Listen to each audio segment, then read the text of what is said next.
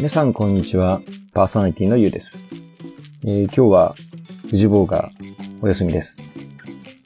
いきなりエイプリルフルかと思いきや、本当に富士坊は出てきません。えー、今回4月1日配信ということで、えー、ゆうが一人語りを行います。さあ、何から喋ろうかというところなんですけども、えー、実は、なぜ一人語りになったかというと、まあ、記念すべき4月1日、いい修行というか、日本では新しい木が始まる。まあ、春が始まり、桜が咲き、お花見をしながらみんな、まあ、新しい一年、どう迎えるという記念すべき日なので、まあ、そんな最高な日に、えー、一人語りをさせていただくことになりました。まあ、ぶっちゃけですね、えー、実は3月にね、収録しようとしたんですが、えー、富士ボーと約束した日に、えー、僕は寝過ごしてしまって、その日収録できなかった。で、残り日数少ない中で、まあ、二人の時間が合わないので、まあ一人で撮って、そのファイルを送ってくれれば、藤坊が編集してくれるという話なので、まあこの機会をいただいたと。えー、さて、えー、最初にですね、まあ、何を話そうかなと。えー、まず今回、えこの話を聞いていただいているリスナーの方々、皆さんはね、どのような形でか、えっ、と、ここのポッドキャストにたどり着いて、えこの音源を聞いていると。いや、これは実はすごいことなんじゃないかなと何かしらのご縁があって、えー、聞いていただいていると。もちろん私を直接知っている方もいらっしゃれば、実はまだ会ったことないと。今回のポッドキャストで初めて、えー、私の、まあ、存在というか、お話を聞いていただくということもあるかと思います。なので、えー、一個だけ今回この音源にたどり着いた皆さんに一つだけお約束をしていただきたい。それは、このポッドキャストを聞きましたっていうのをどんな形であれ、えー、私にお知らせいただきたいと。えー、例えば、ホームページね、えー、ポッドキャストのコメント欄でもいいですし、まあ、Facebook でもいいですし、メールでも、お電話でも、何でもいいので、ぜひ、聞きました。一言だけでもいいので、えー、ご連絡いただけると、えー、大変ありがたく思います。えー、今回お話ししようと思ったのはですね、えこのポッドキャストのテーマである、まあ、アナザードーン新しい夜明けという言葉なんですけども、まあもともと僕と藤本の共通のラボっていうね、そのラボをやっていた子供たち、まあラボっ子っていうんですけども、まあラボっ子にとったらおなじみの言葉ですと。まあ本当になんかワクワクしますよね。えー、まあ新しい、えー、夜明け、メスの中でチャレンジをしていくというところで、期待半分、でもその、まだ見たことない世界なので、えー、不安半分、みたいな。まあそんな言葉が、あこのポッドキャストをやるときのそのアナザートーンというところには、えー、込められているのかなと思っています。まあ、そういう意味では、新しい船出なんですけども、皆さんは今、えーまあ、どこにいるのかと。どこに立っているのかと。まあ、その現在地があって、何かその方向性ですね。向かいたい方向があって、そこに船出していくというところなんですね。そして今っていうのは本当にいつなのかってことですね。え今回音声で残るので、えある意味時空を超えていきますと。えその船出が、え1年後かもしれないし、10年後かもしれないしと。まあ、音声を聞いていただいた方が、あその何年かっていうのも面白くて、もしかしたら10年後の自分が聞いたりするかもしれない。例えば、えー、うちには子供たちがいますと。3人の。え長男と次男と長女それぞれのタイミングで、子供たちがこの話を聞いて、時空を超えて僕と対話するということもあるかもしれない。なので、えー、まあ、誰とどう話してるのかっていうのを置いといて、なんとなくその目の前に、えー、僕の前に誰かがいるという形で、え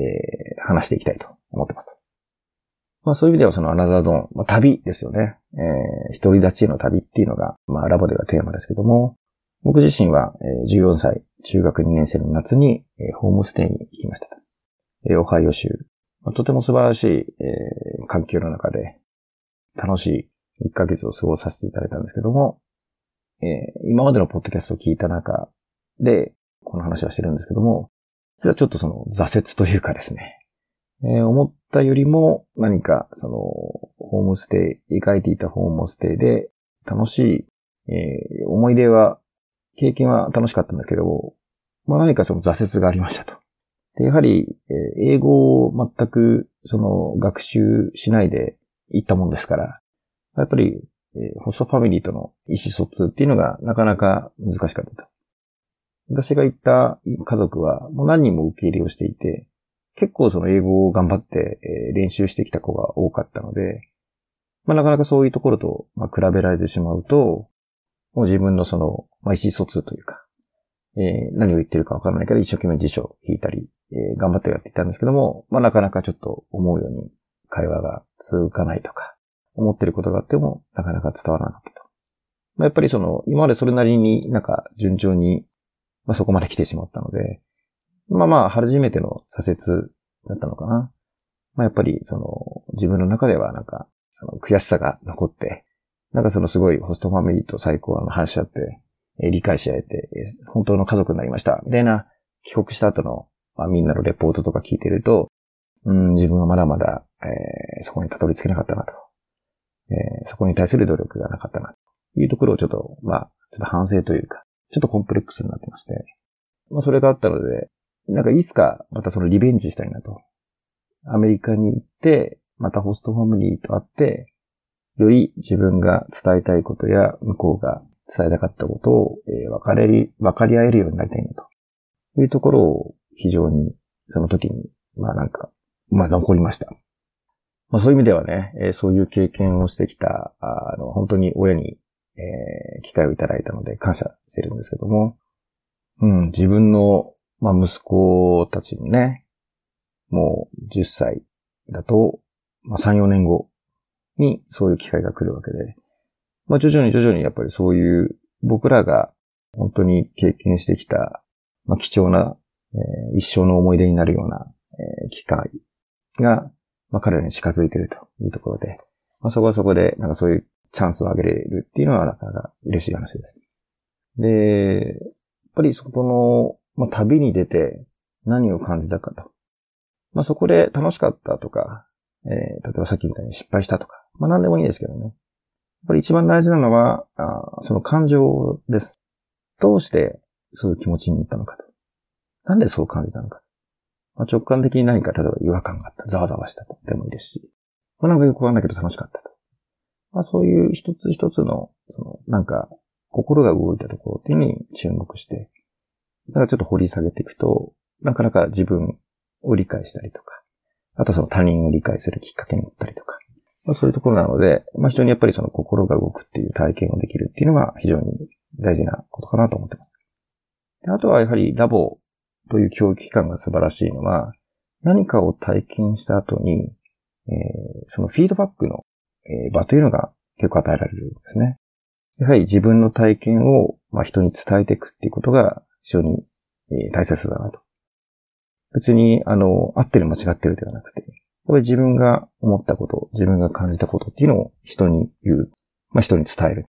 というところっていうのは非常に大事な話であって、まあ、漢字でね、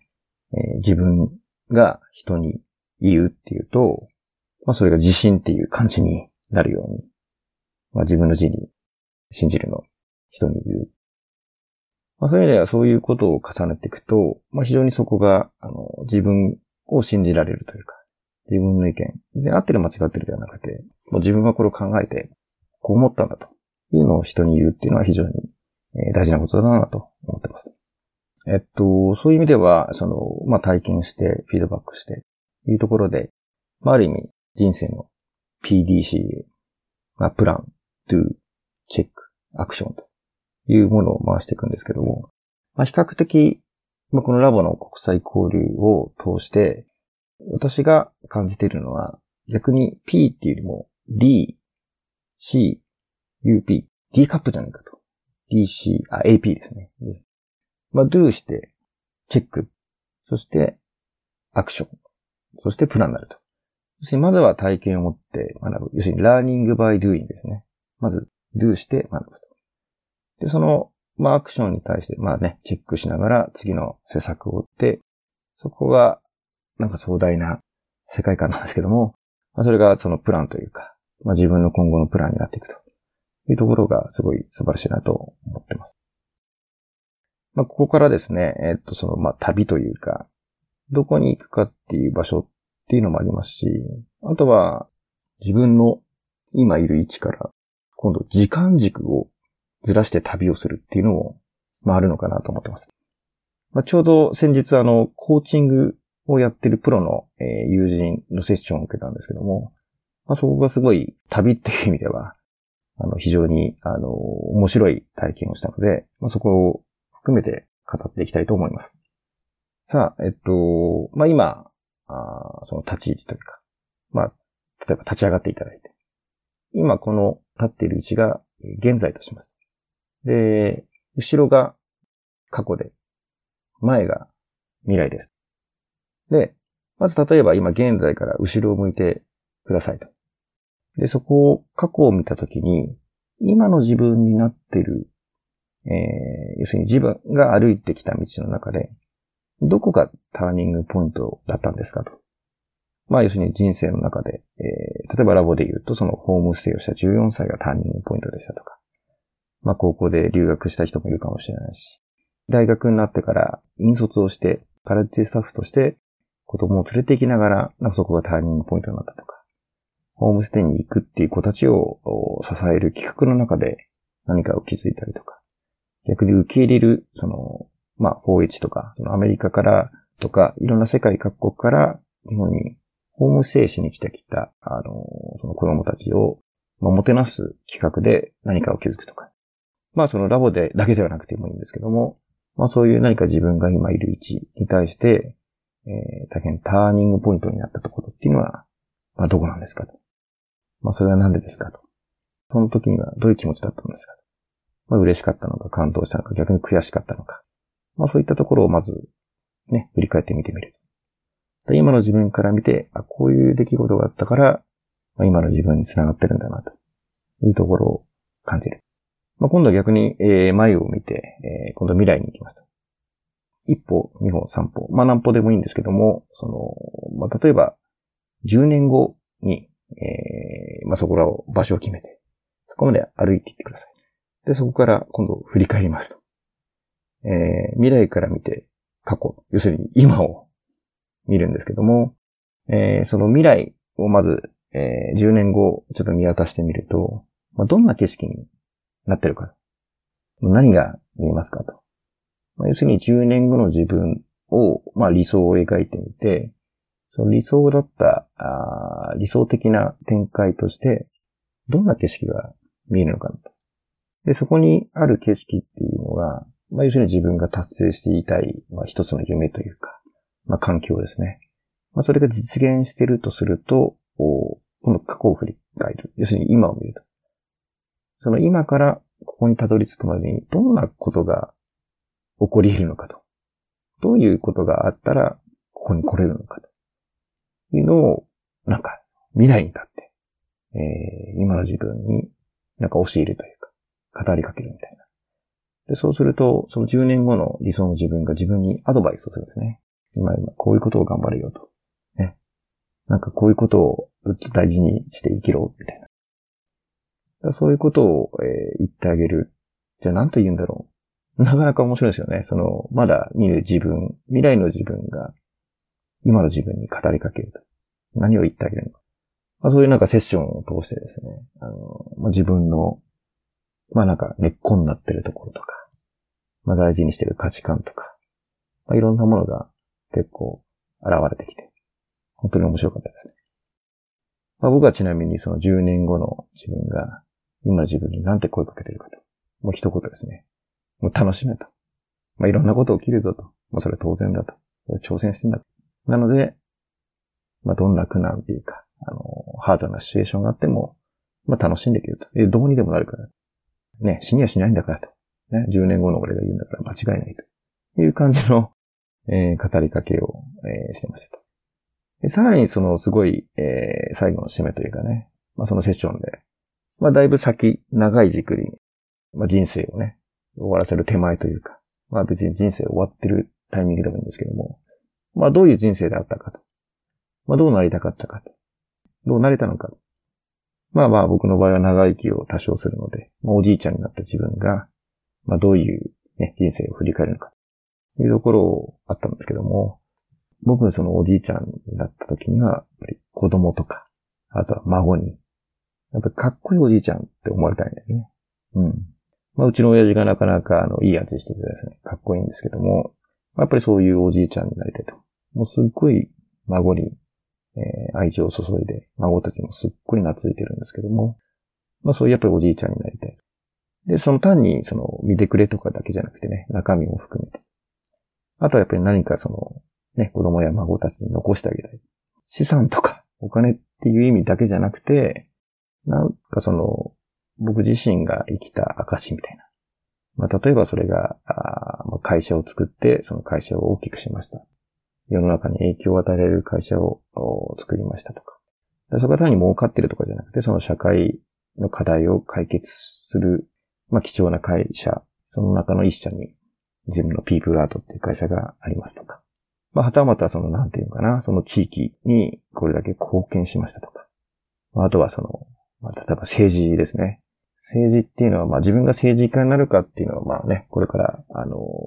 まあ考えなきゃいけないテーマなんですけども、やっぱり、まあ時間軸がすごい政治っていうのは、その10年、20年、30年かかる話を自分が始めるわけなので、ただやっぱり短期的ななんか、あの成果を求められたりするのに、やってる時間軸っていうのは、まあ10年、20年、30年後みたいな。だから本当後世にならないと、誰がそれを仕掛けて、どんな苦労をして、それによって何が成し得たのかっていうのは、やっぱり、だいぶ先にならないとわかんないはずなんですよね。短期的になんか、あの、そのタイミングよくそこにいたからラッキーっていう話ではなく、まあ、やっぱり、その、だいぶ、まあ、孫とか、さらにひ孫とか、その代の時に、まあ、非常に、えー、生きやすい、えー、やりたいことをやり、充実した、あの、楽しい人生を送ってもらえるために、まあ、何か僕らができることはないだろうか、みたいなところを、ちょっとやってみたいな。これはあります。まあ、壮大な話になってきましたけども、えー、僕らはやっぱり、えー、まあ、これ新しいわけ、ね、誰も見たことない景色を見たくて、でちょうどそのタイミングとしてですね、この機会をいただいたので、えー、まあ、ちょっと個人的な今の話をさせていただくと、ちょうど、えー、新卒ね、98年で、えー、9年間、まあ、日本オラクルっていう会社にお世話になって、IT バブルも経験しながら、まあ、若いなりにね、いろんなその経営とか、あのいろんなものに関わる仕事をさせてもらったと。で、そこにお世話になった上司についてって1年間、あの、まあ、ベンチャーっていうのを立ち上げようとするんですけども、逆にこれがうまくいかず、まあ、ちょうど結婚して長男ができたタイミングで、なかなかその、メンバー解散みたいなことになった。まあ、ただそのタイミングで、まあやっぱりベンチャーとかその事業を立ち上げるっていうのが道半ばだったのが、まあ、何かチャレンジできるものがないかと。で、そこでたまたま人のご縁で、まあ僕は営業とかマーケティングが得意だったんですけども、やっぱり売るものがないと、いくら、あの、お客さんが、まあ声かけていただいても、まあ、売るものがないと、ね、まあ、存在価値がないというところで。あの、売るものはあるけど、売る人がいないっていう会社に出会い、まあ、そこから、その会社との付き合いは10年になるんですけども、ただその会社がすごい良、えー、かったのが、あの、自分で営業とかマーケティングの戦略とか、まあ、実行部分を一人でいろいろ、えー、任せてもらってやったと。で非常にそこで、えっ、と、数字も作れたし、まあ、いろんな経験もさせてもらって、まあ、当然うまくいくこともいかないこともあったりしながら、あの、経験値を詰めたと。まあ、そのご縁があって、実は3年前に、えー、まあ、会社の仕事を続ける。要するに、まあ、業務委託で、えー、時間である程度働く。あとは自由にしていいよっていう、自分で何でもやっていいよっていうような、まあ、ポジションをいただいて、えー、今はその会社を自分で作ってその3年間。まあ、といってもその一人会社だったので、まあ、自分が好きなように、当然元々いたそのマズラックっていう会社の仕事を7割ぐらいやりながら、3割、まあ、いろんなその友達の事業を手伝ったりとか、何人かで会社作ってみたりとか、まあ、いろんなプロジェクトやってみたりというところでチャレンジをしてました。で、ここがまた本当ありがたいことなんですけども、えー、まあ3年間、まあ当然うまくいくこといかないこともチャレンジし続けたものが、結構最近、その、それぞれ関わったものが、あの、まあ、うまく回り始めまして、まあ非常にその、まあ、ボランティアというか、あの、お金をもらうというよりは、その楽しくて手伝ってたものが、まあなかなか収益性も上がってきて、えー、それぞれ、えー、もうちょっと伸びると面白いなと。手伝ってる会社が非常に、例えば売り上げがあったり、まあ利益が出るようになったりと。いうところを見ていて、まあ人の会社のお手伝いをするのっていうのも、すごいまあお役に立てるので嬉しいんですけども、それをちょっとこのピープルアートっていう会社で、えー、なんか実現させてみたいなというのが、ふつふつと湧き起こりまして、で、これもたまたまご縁なんですけれども、まあ、もともと、えー、7年前ぐらいに出会った青年ですね。えー、非常に、えっ、と、ご縁があって、僕はそのマーズラックっていう会社で、電通っていう会社が付き合ったんですけども、まあ、そこの部長の方に、なんか若手で、えー、いいやつがいたら、えー、紹介してくれと。で、彼をまあ紹介したらすごい気に入っていたもらって、まあそこの会社のある大事なプロジェクトっていうのを3年間やりました。まあ彼はそこの経験値をもとに、えー、次そのベンチャーに行ってチャレンジをして、で、そろそろまたその自分自身のやりたいことを見つめ直して、新しい環境でチャレンジしたいというタイミングで会って話してる。で、僕自身もさっき言ったみたいに、なんかその、会社として大きくしていくためにやっぱりパートナーが必要で、自分一人でやってると、まあなかなかやれることも限られるので、まあその彼に、まあもしよかったら、うちで一緒にやらないという話をしたら、え、いいんですか？みたいな。もうぜひやりたいです。えー、どんなことしましょうか？みたいな。まあそこからワクワクが続いて、二人で、まあワクワク会議ですね。まあこんなやったことやったらいいねとか、俺こういうことやってみたいんだよねと。いうことを話し合っていて。まあそれが例えば、あの、時期どうするとか、そういう具体的な話になってきて、まあ条件もどうするみたいな。まあ、そこら辺がすごい、ポンポン、本音で話し合って、トントン拍子で決まってきて。じゃあ、次、ピープルアートっていう会社、うちの会社が、6月から始まった会社なんですけども、まあ、4年目の6月、まあ、4期目に、ぜひなんか一緒に始めようかと。まあ、ただその、元いた会社にやっぱり恩はあるので、きちんとその辞めるとか、あの、引き継ぐとか、あの、どういう形でやるのかっていうのはちゃんと話し合っといてねと。そしたら彼も早速、えー、そこの会社の社長にね、時間もらって、ああいうことをやっていきたいと思います。いう話をしたら、まあ、やはり、えっと、まあ、彼がいろいろ貢献してきているものがあったと思うんですけども、まあ、例えば、切りよく、えー、3月までで大丈夫だよと、もうやることやってくれてるし、まあ、4月から自由にいろいろやったら、みたいな話になって。だったら全は急ぎですよね。僕にとったら。じゃあ、4月ね、1日から、ぜひ、えー、社員になってくださいと。もうぜひお願いしますと。いうことで、4月1日から、えピープルアートに社員を一人迎えることになります。まあ、つまりは今日なんですね。4月1日。2018年の4月1日に、ピープルアート社員、初めての社員を迎えると。なので、非常に僕にとったら、そのアナザードンね、新しい夜明けにチャレンジと。でそこは一人で漕ぎ出すんではなくて、えー、同じ船に乗ってくれる仲間ができて、まあ、船を漕ぎ始めたというところになります。まあ、自分がね、その会社の社長っていうかトップとして初めてや人を雇って、これを一つの家族ですね。彼を家族として、まあ、守っていくという、なんか決意のもとに船出をするんですけども、一回そういう、まあ、決断をしてみると、なんか急に、えー、見える世界が変わってきてですね。例えば、会う人、会う人。本当に友達が多くて、本当大好きなあのメンバーいっぱいいるんですけども、まあなんかやっぱそういう話をすると、まあ今こういうね、チャレンジをしていて、こういう課題があって、まあ例えばちょっと環境を変えてみようかなとか、新しいチャレンジをしてみようかなっていう人が結構いっぱいいてですね。まあそういう意味ではその引き寄せというか、自分自身非常に運がいい人間、まあ、大月ですから、月ついてるんですけども、まあそういうタイミングで出会う人って非常にやっぱり意味があるんですね。その人生の転機のタイミングが重なるとまあこれもご縁だと思うんですけども、僕はその、まあ今起業して事業アイディアっていうのが、もうやっぱり話す人、話す人といろいろ浮かんできてですね。まあ非常になんかその、今、なんかその事業を立ち上げるっていう意味では、結構いろんなノウハウも含めて、えー、自信があるところなので、まあいいアイディアがあったらぜひ実現しようよと。そういう意味では多少のお金もあるし、まあ人脈というか、あの人のつながりもあるから、本当にやりたいことだったら軽くちょっと試してみようよ、ね。そこがすごい、なんかみんなの中に響いていて、なんかその、アナザードーン、その、一歩踏み出す、船を出すときに、ちょっと押してあげることもできるし、なんだったら一緒に乗ろうか。逆にもし船出したいと言うんだったら、僕自身が